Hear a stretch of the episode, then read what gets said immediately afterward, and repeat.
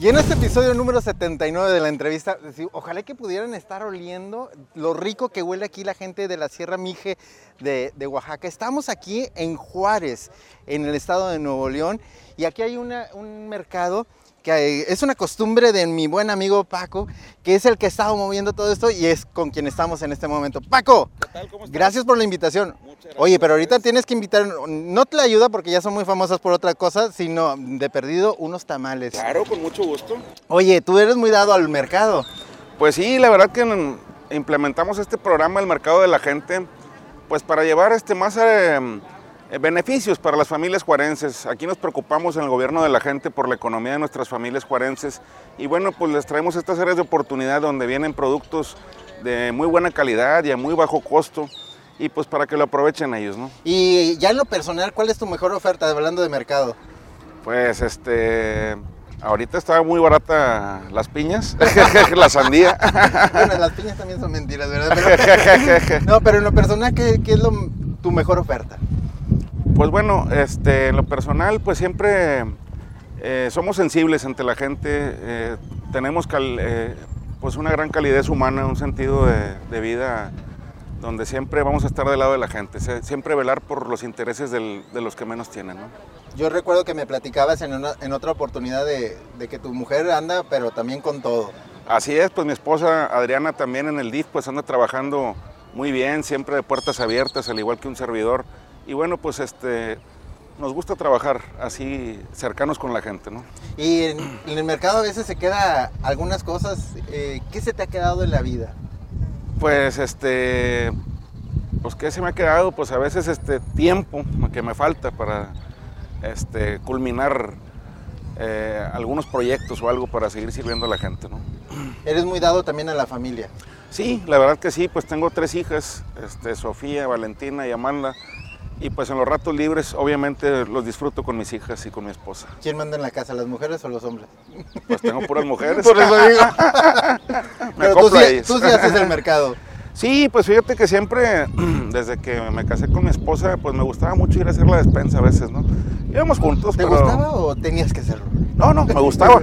Sí, este, pues obviamente ella con las niñas, pues ahí cuidándolas y pues uno para quitarle algún pendiente a ella, pues obviamente de repente iba yo también a hacer el, supermercado. ¿no? Me da gusto mucho de estar otra vez acá en Juárez, pues lo conocemos bien, la gente se reconoce por los típicos tamales de acá de los tamales de, Juárez. Veo que la gente está muy movida, veo un rostro diferente de Juárez, las vialidades, el parque lineal, este polivalente.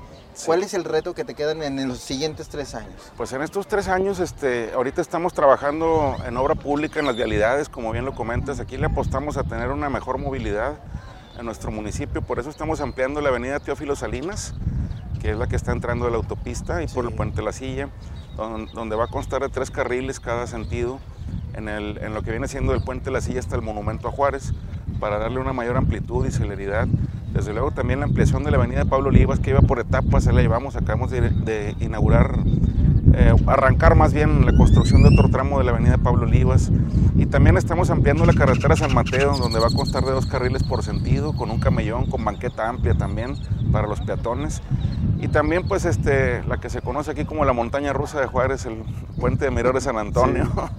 Ya el sábado pasado fui con los ingenieros de obras públicas y, y anunciamos ya donde vamos a arreglar ese puente, darle su nivel, para que ya no haya riesgos. Hablando de Pablo Olivas, eh, ¿es para que lleguen más rápido al estadio de Rayados o al estadio de Tigres? Pues al de Rayados, porque aquí queda más en corto. ¿Tú eres tigre? Yo lo voy a los Tigres, pues sí, pero también apoyamos a los Rayados cuando este, juegan con otro equipo, ¿no? ¿Y qué opinas del, del cambio de estadio? De los rayados. De los tigres. De los tigres, pues bueno, pues ojalá y se haga, ¿verdad? Este, ya lo anunciaron, según que ya se va a hacer, pero pues de repente salen comentarios que no, que son mentiras. Pues bueno, a lo mejor son amarillismos, no sabe uno, pero pues ya se merece la afición de los tigres un nuevo estadio. Juárez, para quienes no ubican, está muy cerca de Cadereyta y también muy cerca de, Apodaca, Guadalupe, de, Guadalupe. Pesquería. Queda como que en medio, pero no es ya una ciudad dormitorio, ya es una ciudad que atrae inversiones. Así es, ya Juárez es una ciudad donde pues, nos están volteando a ver los empresarios, la iniciativa privada.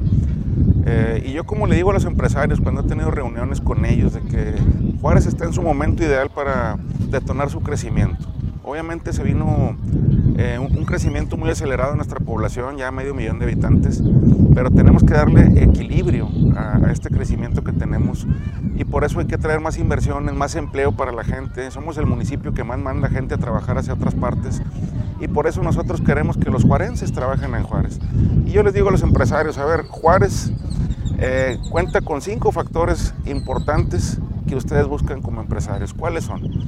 Por aquí pues tenemos este, en la zona norte de nuestro municipio, que es donde está proyectado el crecimiento empresarial, por ahí pasa la vía del ferrocarril, está un oleoducto que, que, por ahí pasa también, la salida rápida de la autopista Laredo a la Reynosa, y también desde luego pues está la cercanía con el aeropuerto. Aparte la mano de obra que tenemos en Juárez, donde es gente comprometida, gente trabajadora, y bueno, están volteando a ver a nuestro municipio y pues Dios mediante que se instalen muchas empresas, eso es lo que queremos. Hablábamos la, la, otra ocasión de que tienes que empezar a aprender algo de coreano, eh, años sé yo, a la gente que nos dice, porque estás atrayendo eh, inversión coreana aquí. Sí, se va a instalar ya la empresa Yongshin de México, eh, va a estar ubicada aquí en la carretera Reynosa por la colonia Quinta Las Sabinas, ya están haciendo las labores de desmonte del terreno y todo. Este, y bueno, pues yo creo que a lo mejor para finales de año ya va a estar operando esta empresa. Y ahí es donde se refrenda lo que tú dices, que el juarense se quede aquí a, vivir y a trabajar y disfrutar Juárez. Y disfrutar Juárez, porque también pues al trabajar aquí, pues van a tener más tiempo para pasarlo en familia, van a tener, este, van a ahorrar más dinero también para no gastar tanto en camiones, en traslados. Y bueno, es lo que buscamos, que tengan una mejor economía las familias. Oye, ¿y tú practicas algún deporte además de andar muy metido en la política? Pues el fútbol, de repente, nos echamos la cascarita.